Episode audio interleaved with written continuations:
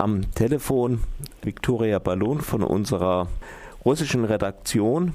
Hallo Viktoria. Hallo Jan. Hallo. Viktoria äh, war auf dem äh, Maidan in Kiew. Sie war auch im kommunalen Kino bei dieser äh, Veranstaltung, kennt also beides. Und sie denkt, dass es da doch ziemliche Parallelen oder ja sogar Anstöße vielleicht von zwischen Gesi und dem Maidan gegeben hat. Ja, wenn ich jetzt äh, aus meiner ganz persönlichen Sicht spreche, ich habe einfach gesehen in Kiew und ähm, im Film, das wir im kommunalen äh, Kino gesehen haben, sehr viele ähnliche Sachen. Angefangen von Kunstformen, äh, Protestkunstformen, zum Beispiel äh, das Klavier. Ich habe sogar ein Feature darüber gemacht, ja, ein Klavier auf dem Maidan. Aber ein Klavier, auf dem man spielt, um zu friedlicher Charakter von ähm, von Protesten zu zeigen und äh, auch als Performancekunst war auch in Istanbul, das habe ich jetzt im Film gesehen, in dem Film mhm. gesehen. Mhm. Und ähm, dann diese spezielle Stimmung, wo die Leute äh, zusammenkommen aus allen möglichen Schichten, wo nebeneinander in Kiew äh, standen so Mittelklassleute und die die ähm, ganz armen Leute aus aus dem Dorf und auch Christliche waren dabei, wo normalerweise, so sagen wir Linke oder protestierende Intellektuelle halten mhm. sich normalerweise fern, die waren auch da und ähm, alle Wie jetzt auf dem Maidan, diese äh, Maidan, die, ja. die, Muslime, diese muslimische Gruppe, die antikapitalistischen Muslime, genau, die da gebetet die haben. Genau, und dann war noch eine Situation, die auch, das hat mich sogar ein bisschen erschrocken, dass es so parallel läuft, wo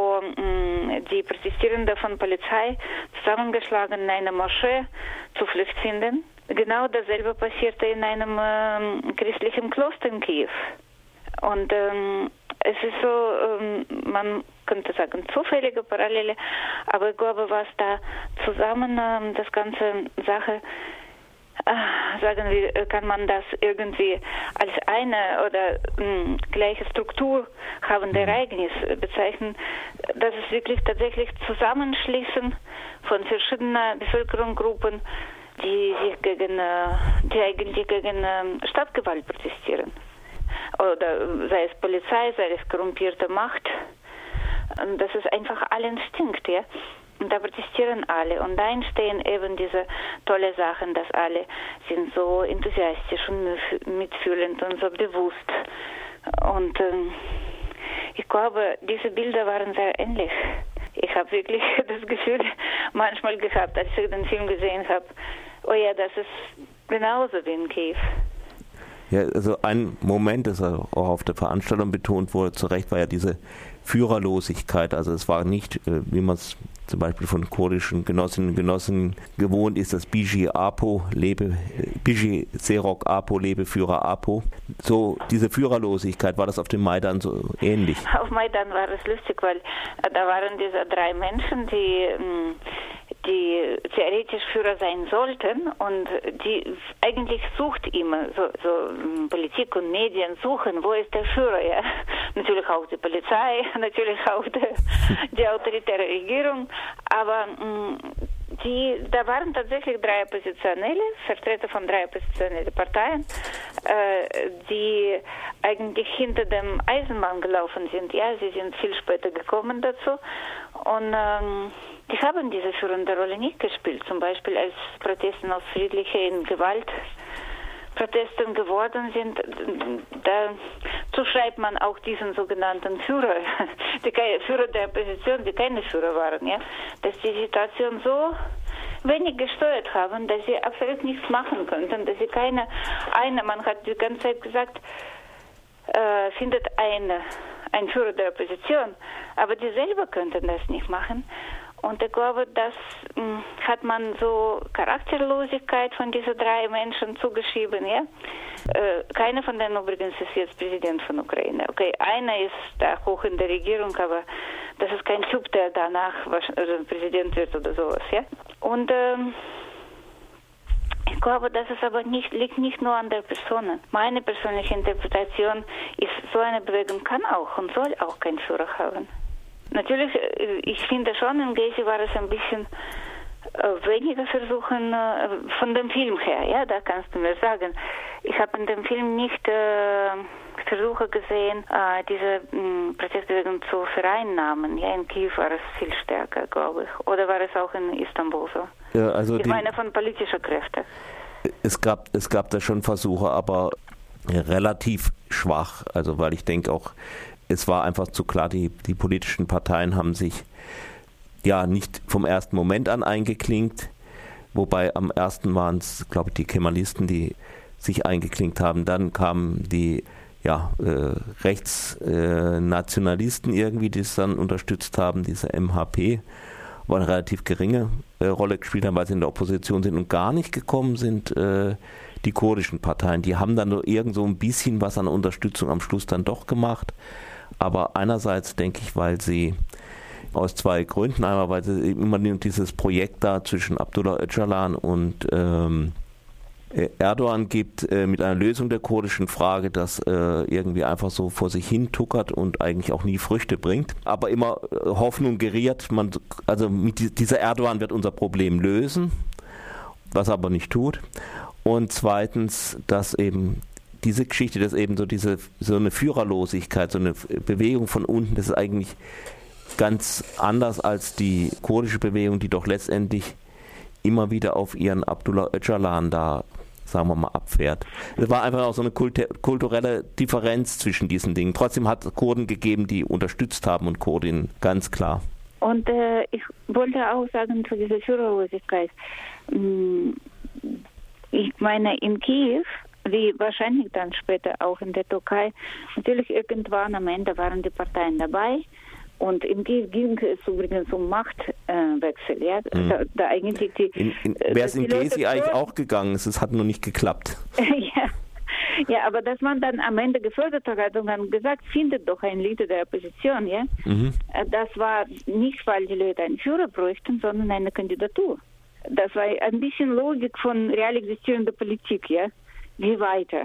Aber nicht, weil sie jemanden bräuchten, der dann sagt, was man tut, und oft früher gab es so Proteste oder Revolutionen, wo Führer von Anfang an von unten da war, mhm. Äh, von vorne an da war und hat das Ganze organisiert. Ja?